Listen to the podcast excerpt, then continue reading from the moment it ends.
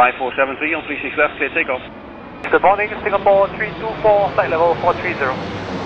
471 distance level 260 2000, 500 feet per minute or more. 32 Lima Charlie, how do you read? We are Richard 5. Hallo und herzlich willkommen zu einer neuen Folge von Radio 5, dem gemeinsamen Podcast der GDF und VC. Mein Name ist Michael Kuppe, ich bin Fluglotse im Center Langen und zugleich im Redaktionsteam von Radio 5. In unserer letzten Folge haben wir über die vorhandenen Sicherheitsnetze für Cockpit und ATC-Personal gesprochen, uns dabei aber nur auf den Betrieb in der Luft konzentriert. Da kam schon einiges zusammen. Wer es noch nicht gehört hat, dem sei diese Folge nochmal wärmstens empfohlen. Heute möchten wir uns, wie versprochen, mit den Systemen am Boden beschäftigen, also im Wesentlichen während des Rollens von Flugzeugen auf dem Flughafen. Auch da gibt es mittlerweile interessante Systeme, die den Verkehrsablauf am Boden noch sicherer machen sollen. Ich freue mich, hierfür wieder zwei versierte Kollegen begrüßen zu dürfen und darf euch um eine kurze Vorstellung bitten. Äh, ja, hallo zusammen, liebe Hörer. Mein Name ist Sven Grasmück. Ich fliege als Co-Pilot auf Airbus 340 und bin jetzt hier als Mitglied der Arbeitsgruppe Airport Ground Environment der Vereinigung Cockpit und freue mich auf diese Folge. Ja, hallo ihr zwei, hallo liebe Hörer. Mein Name ist Sören Kratz, ich bin 33 Jahre alt und seit zwölf Jahren Fluglotse auf dem Tower in Frankfurt. Ja, durfte schon ein paar Folgen mitmachen und freue mich heute bei einer weiteren dabei zu sein. Ja, könnte man sagen, dass das Hauptproblem am Boden die Orientierung beziehungsweise die Awareness ist und damit verbunden eben das Vermeiden im Wesentlichen von Runway und Incursions? Ja, definitiv. Äh, es ist immer eine Herausforderung, sich am Flughafen zurechtzufinden, zu navigieren. Jetzt an bekannten Flughäfen, vielleicht auch der Flughafen, wo man stationiert ist, ist das keine große Herausforderung mehr. Die Rollwege kennt man genauso wie die Straßennamen um seine eigene Haustür rundherum. Aber sobald man an neuen Flughäfen ist, die durchaus komplex sein können, wo die Beschilderung einer anderen Logik folgt als an dem Flughafen, den man eigentlich als Heimatflughafen nutzt, ist es immer wieder eine Herausforderung, sich zurechtzufinden. Und dem tragen auch mittlerweile die Airlines beziehungsweise die Flugzeughersteller Rechnung, indem sie versuchen, die Verfahren so anzupassen, dass sich zumindest ein Pilot ausschließlich aufs Navigieren am Boden konzentriert. Ja, ich glaube, Sven, du kannst da schon von viel, viel mehr berichten. Wenn man täglich auf zig verschiedenen Flughäfen landet, äh, jeder Flughafen sieht anders aus, jeder hat äh, andere Rollbeziehungen. Also ist, glaube ich, kompliziert. Aber wenn wir jetzt mal nach Frankfurt schauen, es ist ja auch ein Riesenflughafen. Man hat so viel Rollwege, so viel verschiedene Intersections und wir sehen es auch immer wieder gerade bei kleineren Airlines oder bei Airlines, die nicht häufig nach Frankfurt fliegen oder auch zum Beispiel so Pri äh, Privatjets, die vielleicht jetzt aufgrund der, des äh, Flugzeugs eben sehr, sehr tief sitzen, dass da die Orientierung doch schon sehr, sehr schwer fällt. Also gerade hier in Frankfurt durch die vielen Rollwege, durch auch die komplexere äh, Anordnung der Bahn. Jetzt mal meine Frage, welche Möglichkeiten hast du denn im, im Cockpit? Ähm, du hast wahrscheinlich mittlerweile nicht nur einfach die, das, die gedruckte Groundchart, das war ja früher, glaube ich, so, dass man sich die immer hingehängt hat. Mittlerweile ist das auch schon digitalisiert worden, glaube ich. Ne? Genau, also ich habe da Gott sei Dank recht viel Möglichkeiten, mich darüber zu informieren, wo ich lang möchte. Flughäfen, die neu gebaut sind, sind in der Regel sehr geradlinig aufgebaut. Da klappt es schon ganz gut. Da hat man an der einen Ecke des Flughafens mit der Benennung der Rollwege angefangen, am anderen Ende aufgehört. Aber gerade Frankfurt, ja, ich kenne Frankfurt sehr gut, deswegen ist es kein Problem. Aber ich höre von Kollegen, die das erste Mal hier sind, dass es sehr, sehr herausfordernd ist, äh, weil doch über, ich glaube, seit 1927, seitdem es den Flughafen hier gibt, immer stückchenweise was dazugefügt wurde. Da gibt es Rollwege, die sind nicht rechtwinklig. Da sind Rollwege, die Namen haben, die logisch überhaupt nicht dorthin passen, wo sie hingehören. An der Stelle vielleicht, ähm, wir als Vereinigung Cockpit machen große Werbung dafür, dass alle Flughäfen weltweit nach einem einheitlichen Muster benannt werden. Da gibt es auch eine Empfehlung von der ICAO und ja, hoffen wir mal, dass das vielleicht in den nächsten Jahren auch so nach und nach umgesetzt wird. Jetzt gehen wir mal davon aus, du bist am Rollen, du bist vielleicht ein bisschen desorientiert, wie auch immer. Und ähm, na gut, zur Not kann natürlich der Tower helfen, aber ich will ja auf die Systeme hinauskommen. Welche Systeme helfen dir denn dabei, wenn du jetzt zum Beispiel doch einen Rollfehler machst, irgendwo hinrollst, wo du nicht sein solltest? Was warnt dich da gegebenenfalls? Cockpitseitig erstmal. Genau, also wir hatten es ja vorhin von den Karten gehabt, das war der erste Schritt. Dann evolutionär kam das sogenannte Electronic Flightback, also ein EFB, wo wir die Rollkarten mittlerweile sogar stufenlos aufzoomen können. Und das kann ich sehr gut beobachten, sogar mittlerweile mit einem Zeichen für meine Flugzeugposition, wo ich mich gerade befinde, wo ich langrolle. Und Ach, das wird dann angezeigt, wo du da tatsächlich bist. So wie Genau. im Auto mit GPS. Genau, vorausgesetzt, das GPS geht noch und wurde nicht bei einem Überflug über ein Krisengebiet in der Nähe von Europa äh, gestört und hat sich dort letztlich verabschiedet. Wenn das, dieses GPS-System noch funktioniert, dann habe ich tatsächlich eine Flugzeugposition auf meiner Karte, wie bei einem Auto GPS eine, angezeigt. eine Riesenhilfe dann schon mal. Zu, zu eine früher, Riesenhilfe. Ne? Und der nächste Schritt ist sogar, dass die Parkposition teilweise automatisch, teilweise per Hand angewählt wird. Das heißt, ich weiß schon ungefähr grob, in welche Richtung ich möchte. Und dann Zukunftsmusik wäre natürlich noch denkbar, dass der Lotse über ein digitales System dem Flieger zuspielt, wo er denn hinrollen soll. Und dann erscheint diese Linie auf diesem Electronic Flight Bag. Jetzt hast du ja gerade gefragt, was es da für Sicherheitssysteme gibt. Wenig leider bei vielen Flugzeugen, gerade ältere Flugzeuge, ist dieser Bildschirm gar nicht in meinem Blickfeld. Der ist rechts, links, je nachdem, wo ich sitze, neben mir. Das heißt, wenn die Warnung aufpoppt, ja, es gibt manchmal eine Warnung, dass ich zu nah an eine Bahn komme oder gleich auf eine Bahn aufrolle, dann sehe ich das vielleicht gar nicht. Von daher, dieses EFB, diese Kartendarstellung, ist erstmal kein großes Sicherheitssystem, was mir dabei hilft. Und letztlich, das Einzige, was mir helfen kann, ist der Blick nach draußen, der Blick nach vorne zu Stopbars, die vielleicht rot leuchten. Aber wenn auch die nicht da sind, habe ich leider gar kein Sicherheitssystem, was mich retten kann. Gibt es nicht eine akustische Warnung, wenn du eine, eine Runway ähm, dich näherst? Wenn das System im Flieger verbaut ist, ja. Das kostet Geld. Das hat nicht jeder Flieger. Ähm, natürlich kann man gegen Geld sehr vieles in Flugzeuge einbauen. Da gibt es dieses Runway Awareness and Advisory System, das RAS, das mich vor dem Aufrollen einer Bahn warnt. Das sagt dann zum Beispiel Approaching Runway 25 Center. Es gibt auch Systeme, die mich davor warnen, dass ich auf die falsche Bahn anfliege. Aber all diese Systeme müssen gekauft sein, die müssen eingebaut sein, die müssen auch, das Flugzeug muss das unterstützen. Das heißt, ein sehr altes Flugzeug hat diese Möglichkeit gar nicht. Und so ist letztlich eigentlich der Lotse derjenige, der mich davor warnen kann, dass ich hier auf eine Bahn aufrolle, dahin rolle, wo ich nicht hinrolle. Aber ich glaube, der Lotse hat auch andere Dinge zu tun, als die ganze Zeit meinem Flugzeug zu folgen. Ja, ist richtig. Du hast ja gerade schon gesagt, ähm, im Zweifel immer rausschauen. Und das trifft bei uns eigentlich ganz gut so. Ähm, wir schauen, natürlich, wenn es die Wetterverhältnisse hergeben, eigentlich immer raus und gucken, ob die Flieger auch das machen, was wir ihnen sagen. Also gerade wenn die Landungen abgerollt sind von der Südbahn, äh, rollen auf dem mittleren Rollweg auf dem Mike und müssen dann irgendwann die Bahn kreuzen. Da ist unser Augenmerk schon immer äh, auf die Flieger drauf, dass sie auch dementsprechend A, da lang rollen, dass ihnen keiner entgegenkommt und B, dass sie auch dann e- dementsprechend vor der Piste anhalten.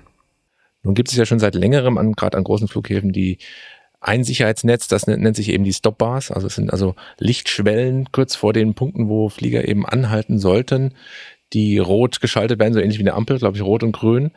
Ähm, das ist ja auch so ein Sicherheitsmerkmal, das wir auch übrigens in Frankfurt nutzen. Vielleicht kannst du, Sören, dazu mal kurz was erzählen. Ja, genau. Also diese Stopbars sind, wie gesagt, wie du schon sagst, so eine Ampel im Prinzip. Also du hast da so äh, äh, Lampen im Boden, die leuchten rot auf. Und Stoppers sind eigentlich dafür da, erstens eine Piste zu beschützen. Also wenn du eine Section hast, die zur Piste führt, diese abzuschützen, dass da keiner ungewollt draufrollt. Oder An- und Abflugbereiche zu, äh, zu schützen. Und kurz zur Ergänzung, die werden nicht grün, wenn ich den äh, ausschalte, sondern die gehen einfach aus. Also das ist, wie gesagt, wie so eine Art Ampelprinzip, nur dass du halt nur diese rote Ampel hast. Und äh, ich habe ein System bei mir auf dem Beleuchtungspult, bei mir auf Arbeit oder im Tower, ähm, da kann ich den Stopper ausmachen. Und dann äh, mit der Freigabe darf der Flieger dann da eben drüber rollen. Wollte ich gerade sagen, es ist also immer noch die Freigabe da. Es ist nicht so, dass du einfach die Dinge ausmachst Genau. und der rollt dann vor sich hin. Also du gibst eine Freigabe und würdest dann zeitgleich im Prinzip die Stopper deaktivieren. Genau, also ich muss dem Flieger schon eine Freigabe geben und äh, gleichzeitig dann auch diesen Stop ausmachen. Gebe ich dem Flieger die Freigabe und der Stop bleibt aber an, dann darf er trotzdem nicht drüber rollen. Also es darf kein Flieger, auch kein Auto oder sonst irgendwas bei uns am Flughafen über einen roten Stopbar rollen. Deswegen Sicherheitsnetz. Genau. Darum, darum geht's heute. Ähm, was wäre denn jetzt, wenn wirklich ein Pilot auf die Idee komme, käme, ich meine, das macht er nicht absichtlich, über eine rote Stopbar zu rollen? Gibt es dann nochmal ein Netz, was das abfangen könnte? Ich mache das mal an einem Beispiel fest. Ähm, bei uns der Rollweg Mike 8, der ähm, die Senderbahn kreuzt und dann Richtung nördliches Vorfeld geht. Also das ist ein Standard, Standard-Routing, dass die Flieger auf der Südbahn landen, dann über Mike zu Mike 8 äh, geführt werden und dort dann irgendwann die Senderbahn kreuzen. Und dort haben wir das äh, RIAS, das ist das Runway Incursion Alerting System. Es ist neu aufgebaut und zwar sobald ein Flieger über diesen roten Stopper rollt, der ist am K23 äh, Rollhalt, kriegen wir eine akustische und eine visuelle Warnmeldung bei uns äh, angezeigt. Und äh, der Grund dafür, dass dieser K am K23 Roll halt ist, ist, dass wir dann noch eine gewisse Zeit haben einzugreifen, diesen Flieger anzuhalten möglich noch vor dem Cut 1 Roll halt, so dass wir eben im schlimmsten Fall eine richtige Runway Incursion vermeiden können. Und das ähm, ist aber auch im Cockpit dann äh, darstellbar. Das heißt, wenn der Pilot über diesen roten Stopper rollt, dann kriegt er links und rechts sind so rote Warnlampen, die dann aufleuchten und den Piloten äh, signalisieren, hier ist jetzt Gefahr in Verzug, sage ich jetzt mal so, ja. Also dass der Pilot dann irgendwie auch merkt, irgendwas stimmt hier nicht und dann im, im besten Fall eben auch anhält. Das ist aber auch immer aktiv. Also solange die Stopbar genutzt wird. Genau, das, das ist immer aktiv. Wir haben es leider nur an diesem Mike 8 Roll halt. Es ist in der Planung, ähm, dass an allen Rollhalten an der Südkante der Senderbahn aufzubauen, ist halt immer natürlich auch eine gewisse Kostenfrage. Ja? Also wir dürfen eigentlich ja nur in Mike 8 und Mike 30 die Senderbahn kreuzen. Und es ist aber die Planung sagen, eigentlich, wenn man das überall installiert, auf allen Intersections, äh, können wir vielleicht auch wieder überall dann die Senderbahn kreuzen, weil einfach dies, das Safety-Netz natürlich dann dementsprechend enger, enger ist. Äh, ist aber, wie gerade gesagt, eben auch eine Kostenfrage. Ja, noch eine Frage zu den ähm, Stoppers, die, wenn sie so genutzt werden, wie es quasi mal vorgesehen waren, also die Cat 2 3 Stoppers bei Cat 2 3 Betrieb, bekommst du denn auch eine Warnung in deinem Tower, wenn ich die hoffentlich nicht, aber sollte es doch vorkommen, ähm, ungewollt bei Low Visibility kreuze, kriegst du an allen Stoppers dann eine Warnung oder nur speziell Mike 8 und Mike 30? Also dieses RIAS gibt's generell nur bei Mike 8. Das ist quasi ein eigenständiges System.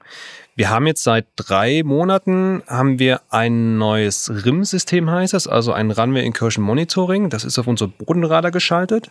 Und dort sehen wir, wenn ein Flieger, oder es muss ja nicht ein Flieger sein, es kann auch ein Auto sein, ein Schlepp, sonst irgendwas, auch die Feuerwehr, wenn die einmal über einen roten Stopper fährt, dann kriegen wir auch einen Alarm. Also gerade wenn jetzt, wo du jetzt gerade gesagt hast, in äh, K23-Bedingungen, wir sehen nichts, äh, wir müssen uns nur auf unser Bodenradar verlassen, kriegen wir sofort mit, wenn einer über einen roten Stopper rollt. Und das ist dann auch eine akustische Warnung. Und genau, das ist eine akustische, auch wieder da akustisch und visuell. Einmal akustisch ist äh, ertönt ein Piepton oder so ein, so ein, äh, ja, ein relativ schriller Ton. Und äh, visuell auch, er wird bei uns auf dem Bodenradar rot dargestellt. Also der Flieger wird rot dargestellt und der Stopper dazu auch. Könnte man dann nicht einfach die Cat 2 3 Stoppers am gesamten Flughafen immer nutzen oder wäre das ein Problem? Also man könnte vielleicht irgendwann mal sagen, ja, wir machen es überall an. Ist eine Frage der, der Bequemlichkeit vielleicht auch von vielen, dass man sagen kann, ach, ich brauche es ja eigentlich gar nicht, wir sehen ja alles, wir gucken raus, wir haben gutes Wetter muss man sich vielleicht mal, vielleicht irgendwann mit der Frage mal beschäftigen. Ja. Wenn die bei schlechten Sichtverhältnissen dann eher angeschaltet, oder? Ja, also wenn wir K23 fahren, sind, ich würde jetzt fast sagen, eigentlich alle Stoppers an. Also die, selbst die Vorfeldkontrolle kann Stoppers schalten, auch dass die Nordkante, also die, ähm, der Bereich von der Vorfeld, also der, der Vorfeldbereich Richtung Senderbahn ist komplett auch mit, äh, mit den Stoppers da geschaltet. Also bei Cut 3 ist eigentlich der ganze Baum an, ja. Dann, äh, ich bin gerade dabei mit der EASA, mit der ECA, mit der Flight Safety Foundation den Global Run Action Plan for Runway Incursion Prevention in, äh, aufzusetzen oder mit zu erarbeiten. Und da wird, ist eine Empfehlung, eben weil es ein gutes Safety Net ist, wir sind ja bei Safety Nets gerade am Boden, diese Stopbars an Cut 1 halten. Jetzt sind die in Frankfurt nun mal nicht verbaut, 24-7 Tag und Nacht zu nutzen. Also wäre es ja eigentlich schon möglich, dass man die Stopbars an den Intersections, die zum Beispiel gar nicht genutzt werden, einfach dauerhaft anlässt, stören ja nicht weiter.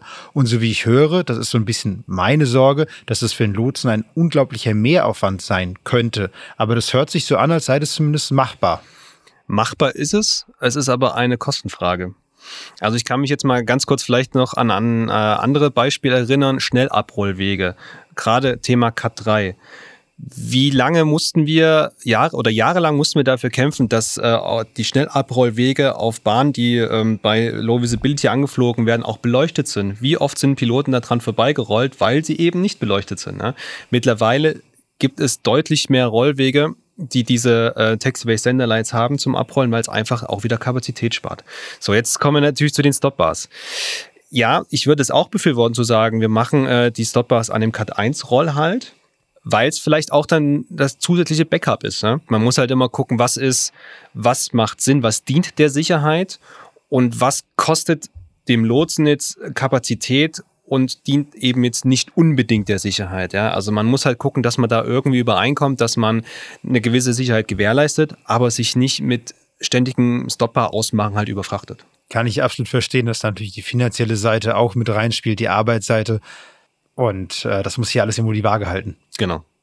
Genau, dann ist natürlich die Frage, ob vielleicht künftig auch so ein Runway Status Light sich in Frankfurt realisieren lassen. Wir hatten es ja gerade gehabt, es gibt ja immer die Balance zwischen Ausgaben und Sicherheit. Und äh, Runway Status Lights wäre natürlich der nächste Weg. Ich weiß, es ist sehr teuer, sehr aufwendig. Paris hat es jetzt flächendeckend auf allen Bahnen eingebaut, soweit ich weiß.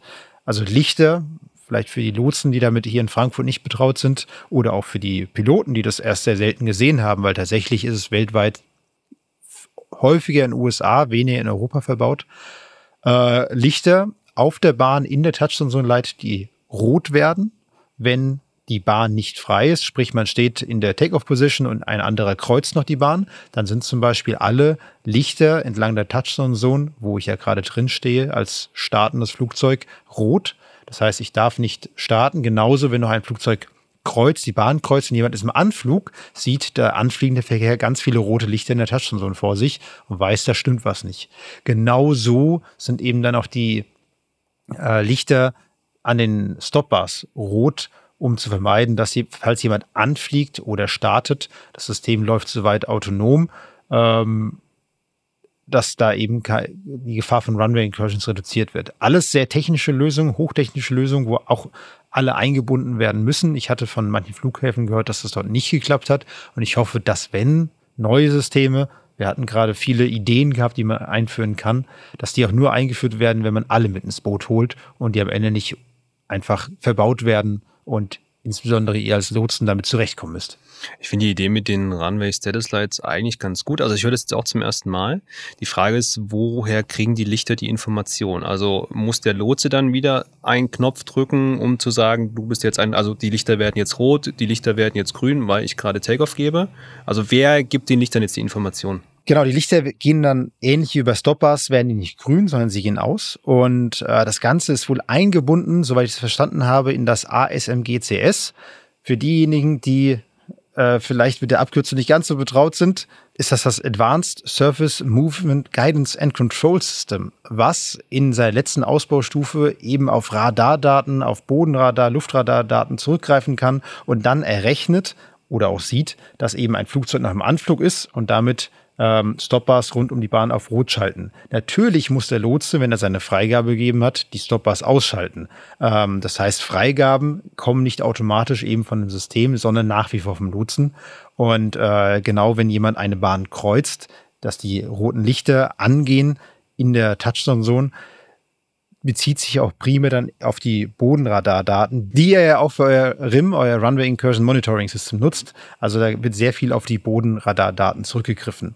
Dieses ASMGCS, was wir gerade angesprochen haben, das lässt sich eben in letzter Ausbaustufe soweit mit äh, Konfliktmonitoring, mit ähm, Lösungen, mit Rollvorschlägen für einen Bodenlotsen ausstatten. Wie wir es vorhin hatten, für Geld bekommt man vieles. Äh, Sören, heißt das, du bekommst nicht nur dann eine Warnung, wenn jetzt ein, ein rollendes Flugzeug irgendwo zu weit gerollt ist, weil dann irgendein Sensor anspringt und sagt, du hast jetzt hier oder du äh, wirst wahrscheinlich eine Stopper überrollen, sondern auch so ein bisschen, was wir vom, vom Radar erkennen, dass da vorausberechnet wird, hier sind zwei Flieger, die sich einfach zu nahe kommen aufgrund der Daten von dem Bodenradar beziehungsweise auch vom Luftradar. Ja, also ich krieg nicht nur eine Warnung, wenn äh, ein Flugzeug oder ein Schlepper oder ein anderes Auto über den roten Stopper rollt, sondern ich krieg auch eine äh, Warnung zum Beispiel, hatten es ja vorhin schon gesagt, der Rollweg Yankee bei uns, der parallel zur 1.8 führt. Ähm, wenn ich da einen Schlepp habe mit einem Flugzeug hinten dran und er passiert die äh, Centerline, der, ich sage jetzt mal 07 rechts zum Beispiel, und da ist aber gerade ein Anflug. Dann berechnet der von den äh, Daten, ich kriege so einen Voralarm, wo er sagen könnte, ah, hier könnte es ein bisschen knapp werden, weil ich darf den Schlepper nicht unter diesen Anflug drunter durchkreuzen, sondern die müssen schon frei sein. Und äh, kriegt dann aufgrund der, der Bodenradardaten schon einen Voralarm. Das heißt, ich kann also noch eingreifen, ich kann noch was machen, weil das System berechnet, hm, das könnte knapp werden. Und ähm, je näher oder je enger das für das Bodenradar wird, umso ja, roter wird das und äh, wir kriegen dann auch einen akustischen Alarm. Das heißt, dann müssen wir also wirklich was machen oder was eingreifen. Kann natürlich auch zu Fehldaten kommen. Es kann mal passieren, dass so ein Schlepperfahrer alleine ohne Flugzeug fährt. Das, dann kriegen wir natürlich auch so einen Alarm, weil das System denkt, ah, da ist ein Schleppaber. Ach, das darf er dann nicht? Äh, ja, also es ist halt schwierig, du kannst nicht jedes Szenario da irgendwie abbilden und sagen, das ist jetzt richtig, das ist falsch. Also wir müssen, wir müssen bei solchen Systemen immer mit leben, dass du Fehlalarme hast. Und die haben wir momentan noch sehr, sehr viel. Liegt aber daran, dass das System erst jetzt gerade bei uns seit drei Monaten eingeführt ist. Also es gibt da regelmäßig Updates auch drauf. Wir hatten ganz am Anfang das Problem, dass äh, die, wenn Fahrzeuge vor dem Stopper erhalten, es ist ja wie bei uns, wenn wir an rote Ampel ranfahren, dann fährst du halt an die Haltelinie vor. Aber das, für das System war das schon so zu nah, dass, dass das jedes Mal einen Alarm generiert hat. Und äh, das sind so Kinderkrankheiten, die jetzt noch ausgemerzt werden. Aber generell ähm, warnt ja nicht nur von den Stoppers, sondern auch, wenn sich Flieger zu nahe kommen, auch auf einer Bahn. Also wenn ich einen Abflug habe, dahinter eine Landung und es ist relativ eng, dann hat er auch schon mal so einen kleinen Voralarm, dass man schon mal so hingucken kann, ah, es könnte dem Bodenradar zu eng sein, aber draußen sieht es halt trotzdem richtig aus. So ein bisschen wie das STCA von, von Radarseite. Genau, Short-Term so, so Conflict Alert für die, die es noch nicht kennen. Das warnt uns eben auch immer mit einem Vorlauf von bis zu einer Minute ungefähr. Da kommen sich zwei Flieger zu nah in der Luft. Und das gibt es jetzt auch auf dem Boden offensichtlich. Genau, genau. Also es gibt so gewisse, gewisse Voralarme, wo er einfach dann so drauf hinweist, hier, ich habe da erkannt, wenn das jetzt so weitergeht, also wenn äh, da ein Auto Richtung Bahn fährt mit schon noch hoher Geschwindigkeit und wir haben einen Flieger im Anflug, dann gibt er halt auch diesen Alarm, weil er natürlich nicht weiß, dass das Auto genau. dann davor abbremst. Ne? Also dann, wenn das Auto steht, ist wieder alles okay. Aber es gibt diese, ähm, diese Voralarmierung und dann eben auch Hauptalarmierung, wenn er sieht, jetzt ähm, wird es dann doch enger als gedacht. Ja, passend dazu möchte ich echt Werbung machen, wenn solche neuen Systeme eingeführt werden. Natürlich möchte der Hersteller sein System verkaufen, aber eingeführt werden kann es eben nur in Zusammenarbeit mit den Nutzern, das sind die Lotsen, das sind die Piloten und da sollte immer eine Zusammenarbeit stattfinden. Gibt es denn weitere Sicherheitsnetze, die irgendwie anspringen, wenn jetzt die Sicht so in den Keller geht, bei K3 zum Beispiel, dass du auf die angewiesen bist?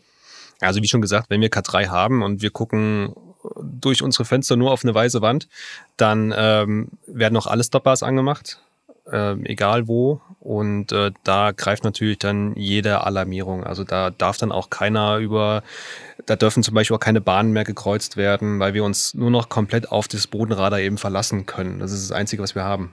Da hast du ja das Problem, dass du einen quasi Fehlalarm gar nicht mehr visuell äh, überprüfen kannst. Du kannst ja nicht ja. rausgucken. Ne? Ja, da musst du dann wirklich genau. vorsichtig sein mit denen, was du da, mit den Angaben, die du da bekommst. Genau, also man muss sich da schon auf das System verlassen dann eben auch. Auf, auf das System verlassen, auf die Positionsmeldung eventuell von Piloten verlassen. Also das ist dann schon ein bisschen schwieriger, aber wenn wir so eine Wetterlage haben, dann haben wir eh meistens auch äh, vergrößerte Abstände. Also da, wir müssen dann deutlich größeres Spacing fahren und ähm, man verfährt schon anders. dass auch das Thema, also wie gesagt, Bahnen dürfen auch nicht mehr gekreuzt werden, es geht alles nur nach außen rum.